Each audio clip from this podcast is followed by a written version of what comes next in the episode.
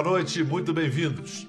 Frente à polarização irracional em que se meteu a política brasileira, como achar alternativas, algum consenso, por mínimo que seja?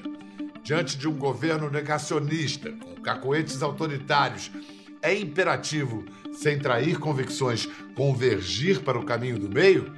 Parece que, para nossos convidados desta noite, a resposta a essas perguntas é sim. Ambos abandonaram partidos nos extremos do espectro ideológico e se encontraram mais ao centro.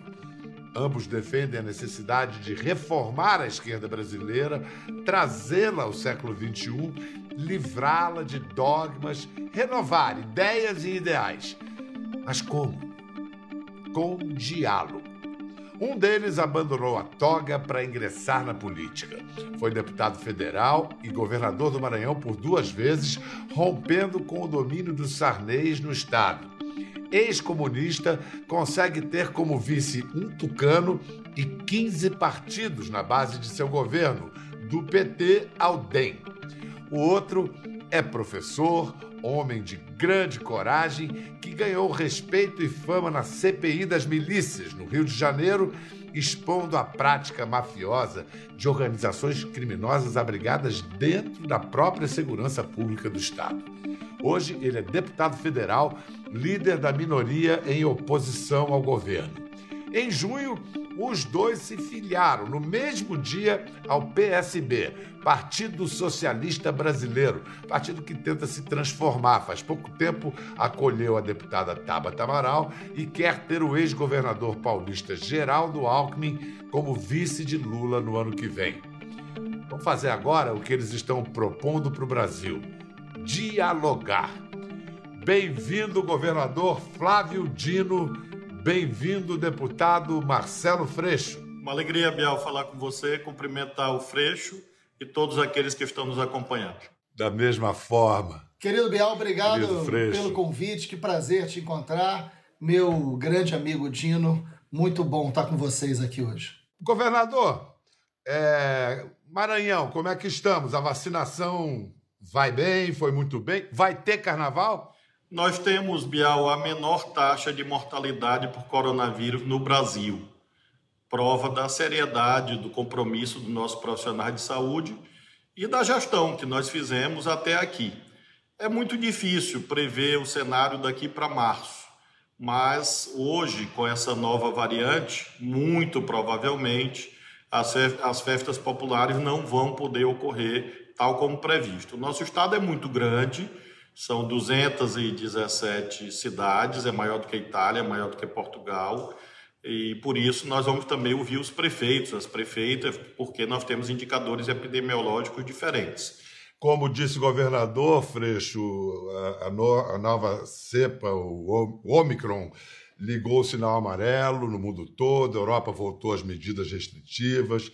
E, mas no Rio, as festas de fim de ano e o carnaval são importantíssimas para a economia. É uma decisão difícil, mas incontornável. Hoje, você manteria o calendário festivo até quando? Qual é o limite dessa decisão, a seu ver?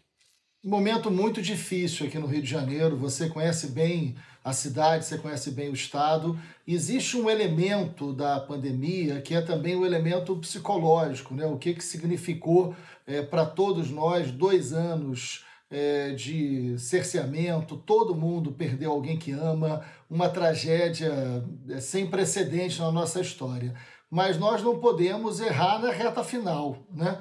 A gente não pode errar aos 45 do segundo tempo. A gente está muito perto diante do respeito à ciência, dos avanços, das boas medidas. E o Dino, né, o Flávio Dino, é uma referência entre todos os governadores pelos resultados que conquistou. E fez isso porque ouviu a ciência, ouviu os especialistas, ouviu os profissionais de saúde. E agora, mais do que nunca, é o que a gente tem que fazer. Bom, como eu disse na abertura, em junho, tanto Flávio Dino quanto Marcelo Freixo se filiaram ao PSB.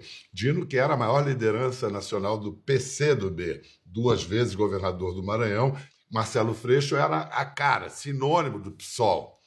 Governador Flávio Dino, um comunista migrar para um partido socialista é consequência de moderação, pragmatismo ou da idade?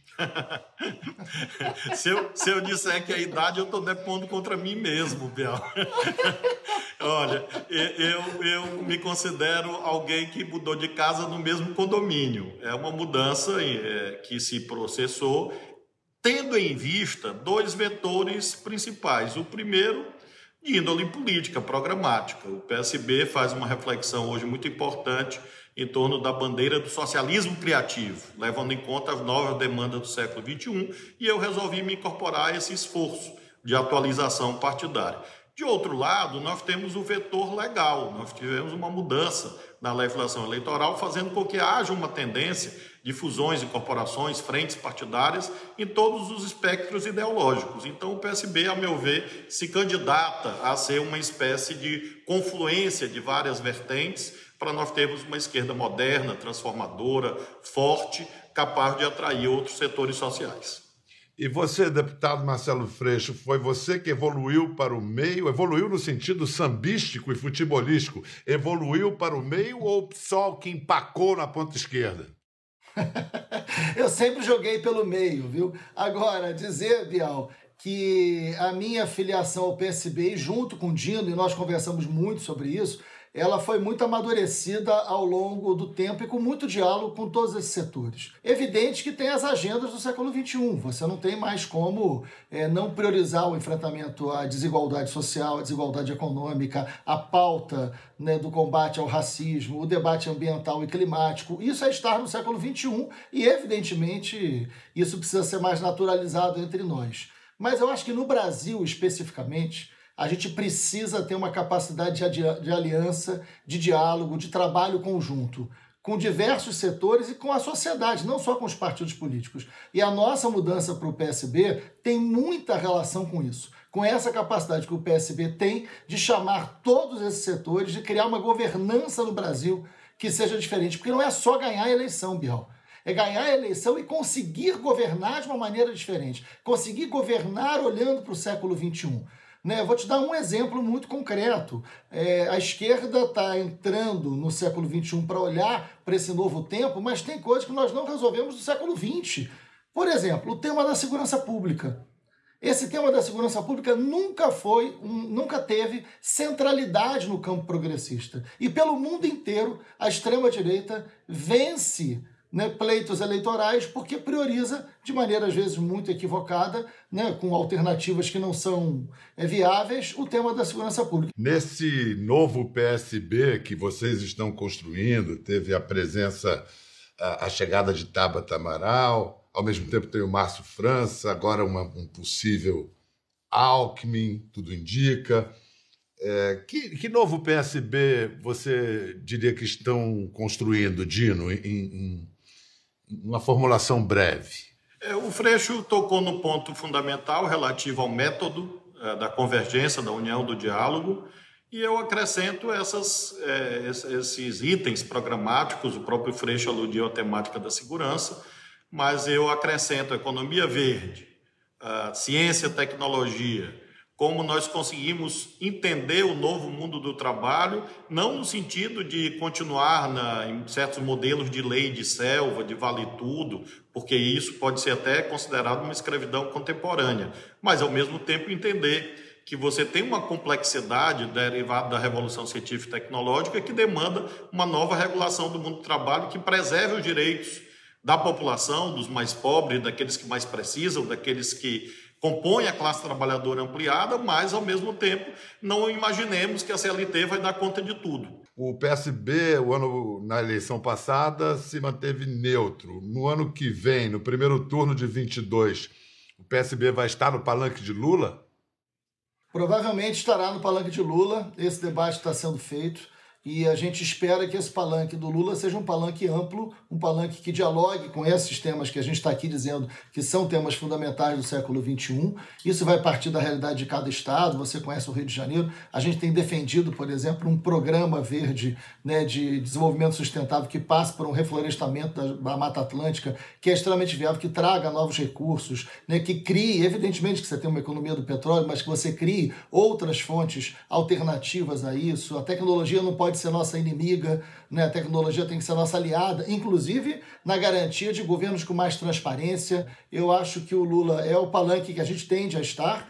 O Alckmin, ele tem uma situação diferente, para não, não fugir de nenhum debate aqui, não é a nossa característica, mas o Alckmin, ele não é um quadro é, que viria naturalmente para o PSB, ele evidentemente é uma ação do PSB, um gesto do PSB para possibilitar uma aliança mais ampla e precisa ser reconhecido assim, ou seja, não é, uma, não é um espaço de vice que estaria vindo para o PSB e ocupado pelo Alckmin, é o PSB abrindo mão de seus quadros, abrindo mão de quadros, por exemplo, como o próprio, próprio Dino, né, que, que, que teria evidentemente um perfil extraordinário para cumprir esse papel, para trazer alguém que pudesse estar tá dialogando com um setor né, que seria decisivo para vencer a eleição e para governar também com mais segurança. Para propor o novo, é, é, preciso corrigir o que ficou de errado, que será explorado em eventuais campanhas. Eu lembro do filósofo marxista Rui Fausto, que defendeu meia-culpa depois do impeachment da presidente Dilma Rousseff. Vou abrir aspas aqui para as palavras do Rui Fausto. Para começo de conversa, é preciso privilegiar a crítica dos nossos erros e das nossas ilusões. Marcelo Freixo, persiste o negacionismo na esquerda? Eu acho que a gente precisa fazer um debate é, olhando para frente, evidentemente entendendo qual é o papel do século XXI e o que, é que nós vamos fazer aqui. Eu acho que a gente tem que enfrentar o debate da corrupção. A corrupção não é secundária. A corrupção atinge de forma muito dramática a população pobre que sai de casa todo dia, que tem dificuldade de sobreviver. Ela não é obrigada a entender né, nenhum processo político que leve a naturalizar a corrupção. Não podemos fazer isso. Agora, a gente tem que fazer isso fortalecendo as instituições, fortalecendo os instrumentos que nós temos para que essa corrupção não continue acontecendo. Ela aconteceu em todos os governos, nós sabemos disso. E a gente precisa fazer com que ela não é, tenha facilidades para acontecer. Eu acho que a gente tem caminhos para isso. É, governador Flávio Dino, a época do impeachment, você chegou, porque falou, você falou há pouco dessa, você não usou a expressão, mas indicou a formação de uma frente ampla ou algo próximo a isso. A época do impeachment, você chegou a declarar que o PT tinha perdido energia vital para liderar sozinho a recomposição da esquerda. No entanto, hoje a gente vê uma frente ampla na prática toda uh, capitaneada pelo Lula. O que, que mudou? O PT é imprescindível, o Lula é imprescindível, mas não é suficiente. Essa foi a formulação que eu usei lá atrás e continuo usando. E eu acho que o próprio PT concorda com isso.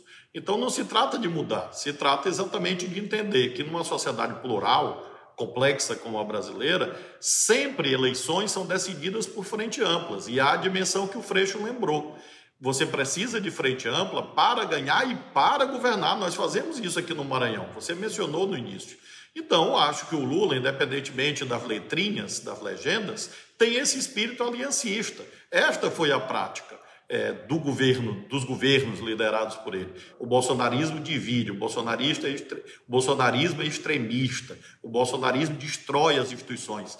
Veja, Bial, você mencionou a corrupção. Eu afirmo a você, nós estamos vivendo o momento de maior corrupção da história política brasileira, por intermédio do chamado orçamento secreto.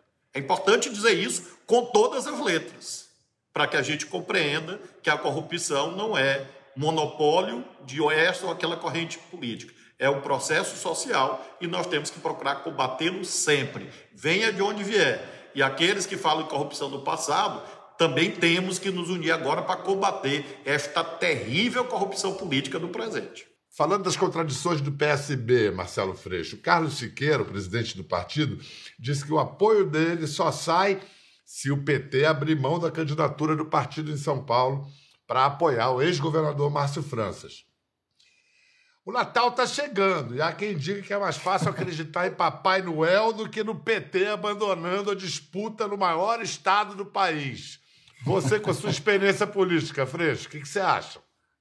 Eu acho que a gente vai ter que ter muita capacidade é, de diálogo, de entendimento, porque nós não podemos fazer com que qualquer estado, seja o Rio, né, seja São Paulo, seja Pernambuco, são Maranhão, que são estados fundamentais, onde a gente tem é, figuras políticas com muita centralidade, impeçam um projeto nacional. A eleição de 22, Biel, é a eleição mais importante da nossa história, eu tenho dito isso. A Constituição brasileira vai passar por um plebiscito. Se a Constituição vai continuar valendo ou não. Dependendo de quem é a sociedade brasileira eleja, em 22, nós podemos ter o fim de uma Constituição que nos custou muito caro. É, o momento que a gente vive do governo Bolsonaro é um governo de muita fragilidade, de muito ataque. O governo do PT, com todas as críticas que se possa fazer, nunca representou uma ameaça de ruptura da democracia no Brasil.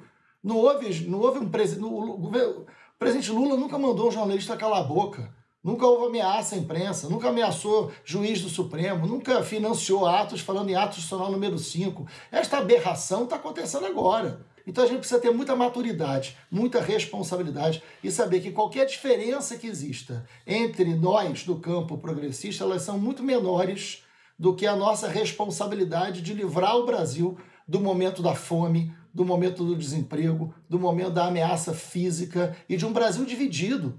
Ele dividiu o Brasil nas cores, quem pode ser verde e amarelo, quem não pode. Ele dividiu o Brasil a partir das religiões. Nós temos que chamar todas as igrejas, nós temos que reconhecer a importância do trabalho das igrejas evangélicas no Brasil de hoje, principalmente com os mais pobres, e chamá-los no enorme desafio de superar um momento onde a fome voltou ao Brasil. Então é um momento de diálogo de união, não só entre os partidos, mas com a sociedade civil para superar essa tragédia que a gente está vivendo hoje. A gente já falou do, do, disso, né? Márcio França tenta essa cartada. Se o Alckmin compõe a chapa com Lula, São Paulo se abre para ele. No mundo da realpolitik brasileira, Marcelo Freixo, de 0 a 10, qual é a chance disso acontecer? A chance do Alckmin ser o vice do Lula? Eu... E do Márcio França cair, ter o caminho aberto para São Paulo? Eu não tenho a menor dúvida, é, Bial, de que o Márcio França e o Haddad têm uma capacidade enorme de entendimento. Eu acho que eu daria 10 para a chance dos dois se entenderem e a gente estar tá juntos é, da melhor maneira possível em São Paulo e no Brasil. Qual é a fórmula para o Lula vencer a eleição? Pergunta para os dois. Olha, é, Bial, essa eleição é dificílima. Nós vamos enfrentar um Brasil pós-Bolsonaro e pós-bolsonarismo que é a violência como método, o medo no lugar da esperança, o ódio, o rancor substituindo qualquer forma de respeito no trato à diferença. Esse é o Brasil do Bolsonaro. Então, assim, a gente sabe das fragilidades do governo Bolsonaro, da sua imensa irresponsabilidade diante da pandemia, mas nós sabemos também o significado da candidatura é, do Sérgio Moro, que, na minha opinião, é, fez muito mal ao judiciário né, um juiz que foi parcial, que influenciou numa eleição de maneira indevida, é, se beneficiou disso, virou ministro e depois candidato. Às vezes a gente fica procurando experiências autoritárias em países vizinhos e essas experiências autoritárias estão muito mais perto da gente do que a gente imagina. Né? O Lula não terá o Brasil de 2002 à frente. Ele terá o Brasil de 2022. Ele tem plena noção disso, por isso a sua capacidade de diálogo tem que ser ampla, porque, evidentemente, é uma eleição com muitos desafios para a democracia brasileira. Bial, de, to, de é... todo modo, é, eu acrescento a análise aí do, do Freixo de que o Lula, é, de fato, tem uma eleição difícil, é, o Brasil com essas complexidades, cisões, mas eu estou muito otimista eu queria é, é, sublinhar isso. Eu acho que o Lula vai ganhar a eleição. Eu acho que ele é o favorito, é, pela maturidade, pela experiência, pelo programa, pelo ajustamento é, de alianças, amplitude. O Freixo mencionou agora igrejas. Não basta dizer que o Estado é laico, precisa avançar para governos e políticas que consigam incluir as igrejas na execução das políticas públicas. Então, atualizar essa relação com vários segmentos sociais é, e acho que o Lula vai nessa direção, e por isso eu acho que ele é franco favorito. É, eu, eu, eu só acho, é, Biel, só um complemento a essa fala do Dino, que a gente precisa ter muita é, capacidade de diálogo também com quem votou em Bolsonaro na eleição de 18. A gente não pode tratar o eleitor do Bolsonaro como se fossem iguais ao Bolsonaro. Eu tenho falado muito sobre isso, porque eu entendo quem votou no Bolsonaro em 18, tenho muita dificuldade de entender quem o defende hoje. Mas quem votou no Bolsonaro em 18, que não é a mesma pessoa que hoje defende Bolsonaro, o número é muito menor, essa pessoa votou movido por uma cólera, por uma indignação, por uma raiva, e que era legítima, por uma falta de capacidade de entender aquela política que não era, que não era boa. Havia uma crise de representatividade e que, e que o PT e que nenhum de nós ofereceu alternativa é, no sentido dessa, desse sentimento mais profundo. Né? É claro que eu, eu, tive, eu tinha muita convicção de que o Bolsonaro tinha que ser derrotado e eu votei no Haddad em 18 e, lamentavelmente, nós não vencemos. Mas nós precisamos dialogar e entender quem não votou no Haddad em 18, quem votou no Bolsonaro. E trazê-los para um debate de responsabilidade sobre República hoje. Vou pegar essa sua deixa, porque eu estava eu, eu aqui com uma citação da voz lúcida do Pablo Hortelado, que fala disso. Porque, assim, você falou em pós-Bolsonaro e pós-bolsonarismo. É possível que a gente encontre um cenário pós-Bolsonaro em que ainda haja bolsonaristas. É, é, é possível e provável. provável. E, e o, o Pablo Hortelado diz o seguinte progressistas e oposicionistas simplesmente não conseguimos mais escutar os bolsonaristas. Ouvimos apenas aquilo que nosso preconceito indica. Isso é um problema grave, porque os bolsonaristas são um terço da cidadania brasileira. É nossa incapacidade de escutar as demandas dessa parcela significativa da cidadania, um terço, que faz com que a extrema-direita ofereça todas as respostas a elas. São respostas antidemocráticas, mas são as únicas que estão sobre a mesa. Então, como mudar essa postura? Como fazer? Eu acho que a gente tem experiências muito virtuosas, é, desde a prática política nacional, também nos estados. Eu tenho aqui esse pedaço bolsonarista e converso sempre com todos esses setores sociais de modo indistinto, porque nós temos que ter políticas públicas inclusivas para todos. Então é, é difícil, é, mas tem, tem sido assim, esse é o certo. E procurar as respostas certas. Eu acho que o Pablo, a leitura que você fez, vai no, no caminho correto de mostrar que há falsas soluções. É, de novo, uma citação bíblica: são sepulcros caiados. Por fora são uma coisa, mas por dentro são o contrário do que dizem que são. Então você não vê uma resposta efetiva do bolsonarismo para a segurança pública, por exemplo. Não há, a não ser distribuir arma, que faz objetivamente que você tenha, na verdade, mais violência na sociedade. Você não tem. Não, mas há uma situação, há uma situação assustadora, vocês vão de convir, que a cooptação das forças de segurança pelo governo a política entrou de vez nos quartéis e batalhões. Isso é, isso é assustador. E tem que sair, como... e, tem, e tem que sair, Bial, porque é, é, como o Freixo disse há pouco: você não pode ter um juiz de toga é, adotando é, práticas corruptas, você não pode ter um policial armado em nome da sociedade e considerando que a sua atuação é ideologizada princípio da legalidade quem exerce função pública tem que se governar segundo os princípios do artigo 37 da Constituição. Então, concordo com você, de fato entrou gravemente. E essa milicianização das instituições policiais, das instituições armadas, de um modo geral, deve ser combatida. Aqui no Maranhão não tem isso, não. E acho que a gente tem que combater como? Nos termos da lei, é usar a legalidade independentemente da preferência ideológica. O cidadão pode votar em quem ele quiser, mas ele não pode usar a arma para realizar os seus projetos políticos.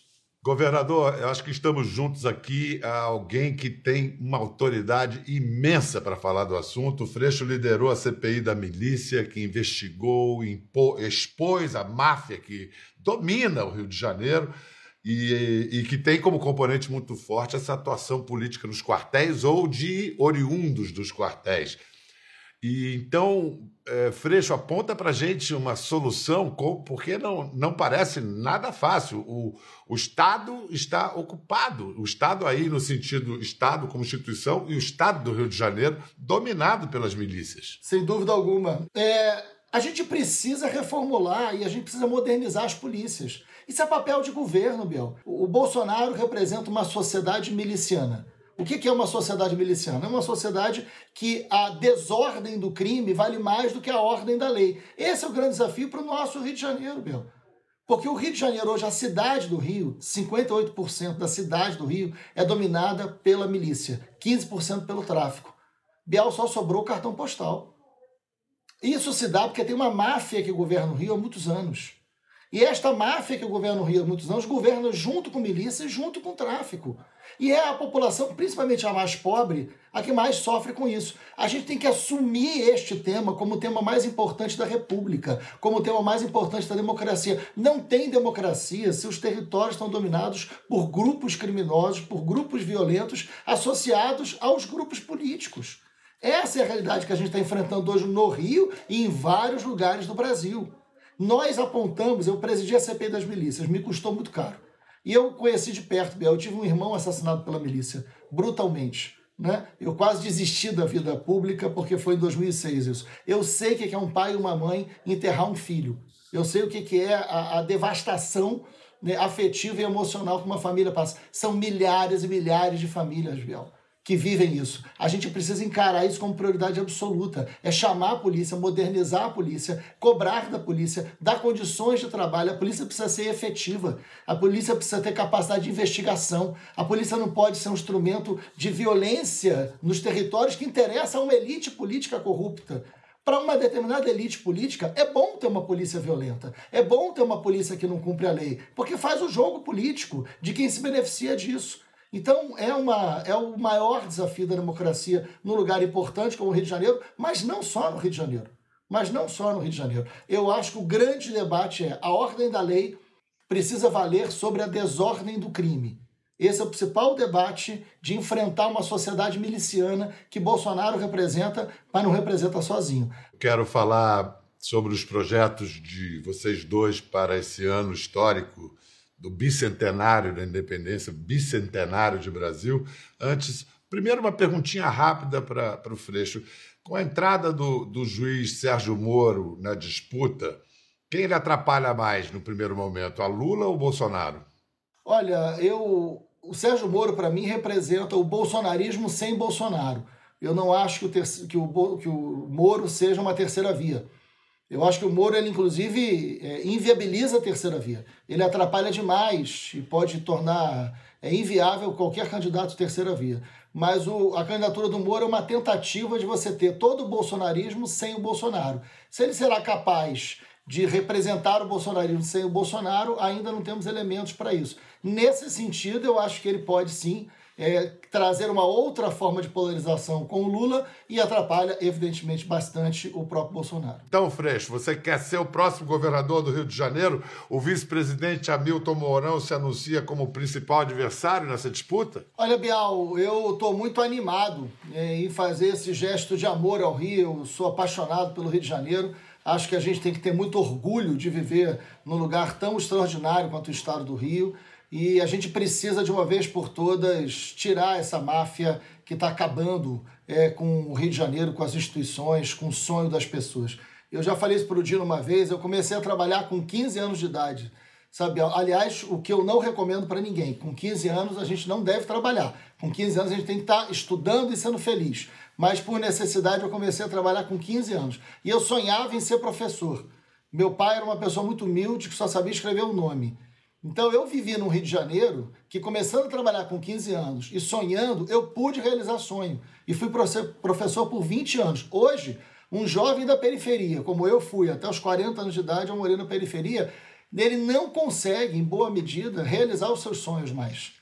A gente precisa devolver ao Rio de Janeiro a capacidade de sonhar, a capacidade de conquistar e de realizar uma vida. Esse é, esse é o grande sentido de disputar o Rio de Janeiro. Assim como o seu gesto de amor, com declaração de amor que você faz, você ainda é alvo de muito ódio. Como é que você planeja uma campanha em que é, não é, é, irrealista pensar em possíveis atentados contra você? Você ainda anda de, com escolta? Como é que você vai se, se defender dessas ameaças? Biel, essa é uma preocupação muito grande minha, mas evidentemente tem que ser de todos nós. Eu comecei a andar com escolta e com proteção a partir de 2008, quando eu presidi a CPI das milícias. Você já citou aqui, a CPI das milícias investigou é, esses grupos violentos. Depois eu fiz a CPI do tráfico de armas e munições, que também investigou o tráfico de drogas, que também tem que ser enfrentado no Rio de Janeiro, tanto milícia quanto tráfico. É, fiz uma oposição muito dura ao governo Cabral. Aliás, o enfrentamento à corrupção sempre foi prioridade para a ação da gente aqui no Rio de Janeiro. E eu paguei um preço por isso, que, que são as ameaças. É, meu pai, é, que eu já falei aqui, era uma figura muito humilde, ele dizia o seguinte: filho, você é corajoso, mas a coragem ela é, é, a coragem é uma coisa muito sagrada. Não usa sempre não que gasta. Usa só nas horas que você precisar usar. E ele, de forma muito sábia, né, me ensinou isso. O cara que é corajoso o tempo inteiro, ele é só um bobão, né? Ele é só um idiota. Mas esse momento do país que a gente está vivendo é hora de tirar a coragem de dentro do armário. Governador Flávio Dino, você o seu grupo vai enfrentar novamente os Sarnês no Maranhão pelo governo do estado? Nós temos agora a, a, abertura do processo sucessório de 22 e ele vai ser um pouco diferente. Acho que a modulação não vai ser exatamente essa. Acredito que o campo que vai se mobilizar mais fortemente contra o nosso é o campo do bolsonarismo, porque ele tem hoje uma dimensão nacional. Na última eleição, aqui o Haddad fez no segundo turno 72%. E o Lula tem uma liderança sólida no nosso Estado, mas existem forças bolsonaristas que devem se apresentar com uma face própria. Eu devo, nesse contexto, ser candidato ao Senado, muito provavelmente, é, visando continuar esse trabalho de defesa do Maranhão, está ali a bandeira do nosso Estado, desenhada por Souza Andrade, é, no, no Alvorecer da República, é, é, ter essas bandeiras temáticas, segurança pública, eu fui juiz 12 anos, combate à corrupção, combate de verdade, não por demagogia, mas combater de verdade como a gente faz, combater desigualdades sociais e ajudar, claro, o nosso país. Eu torço muito pelo projeto do Freixo e acho que é importante para o Brasil. É, você pessoalmente, Flávio Dino, prefere tentar o Senado ano que vem? Ainda pensa num, num ou um ministério no hipotético é, governo Lula? Acho que tem certas coisas que a gente não se oferece até por boa educação. De, de, de vez em quando o pessoal pergunta, Flávio, você pode ser vice do Lula? Aí eu digo, bom, poder pode, mas não é provável, até porque o planejamento hoje político vai em outra direção. Então, você se oferecer para ser vice de um amigo, parece que você não está confiando muito na saúde do titular, né? Então, eu não, eu não penso muito nisso, nessa, nesse outro roteiro, né? Eu gosto muito de fazer política. E assim como eu fiz no governo, assim eu quero voltar a fazer no Congresso. Vamos ver se o povo do Maranhão tem essa generosidade, um julgamento positivo para eu ter essa honra de, de estar lá no Senado. Muito obrigado, governador Flávio Dino, por ter aberto esse espaço na agenda para a gente. Deputado Marcelo Freixo, sempre uma alegria, um prazer falar com você.